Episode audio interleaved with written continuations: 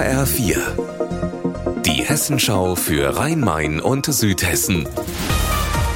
Hier ist das Studio Darmstadt. Ich bin Gabi Beck, hallo.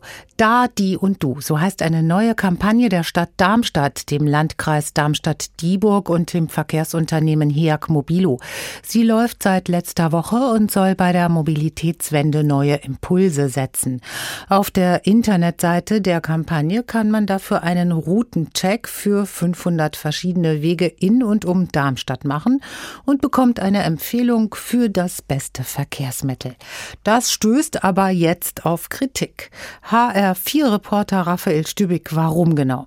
Die Odenwaldbahn-Initiative hat sämtliche Verbindungen gecheckt und sagt, dass mehr als die Hälfte der Empfehlungen falsch seien. Bei fast 280 Verbindungen würde nämlich das Auto als bestes Verkehrsmittel empfohlen werden. Zum Beispiel, wenn man eingibt, dass man von Rheinheim nach Rossdorf fahren will oder von Großumstadt nach Otzberg. Dabei gäbe es da doch direkte Buslinien ohne Umstieg und trotzdem empfiehlt der Routencheck, das Auto zu nehmen.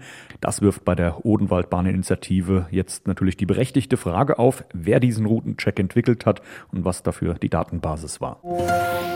Heftige Stürme und Gewitter können nicht nur für uns am Boden extrem gefährlich werden, auch für die Insassen von Flugzeugen ist das überhaupt kein Spaß, in ein Gewitter zu kommen. Ein Blitzererkennungstool soll demnächst für wesentlich bessere Vorhersagen sorgen. Die Wettersatellitenorganisation EUMETSAT in Darmstadt und die Europäische Raumfahrtagentur ESA haben heute die ersten Bilder vorgestellt. Petra Demand, was ist das genau für ein Gerät?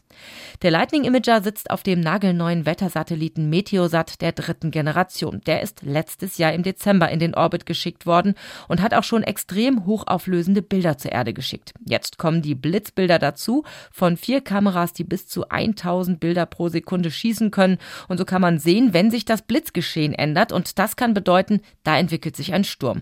Ab Anfang 2024 sind diese Bilder dann auch für Wetterdienste verfügbar. Und ab dann kann wesentlich früher vor Unwettern gewarnt gewarnt werden.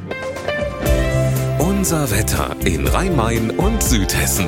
Wolkig und windig in Bad Homburg bei 22 Grad und in Darmstadt derzeit 23 Grad. Ihr Wetter und alles, was bei Ihnen passiert, zuverlässig in der Hessenschau für Ihre Region und auf hessenschau.de.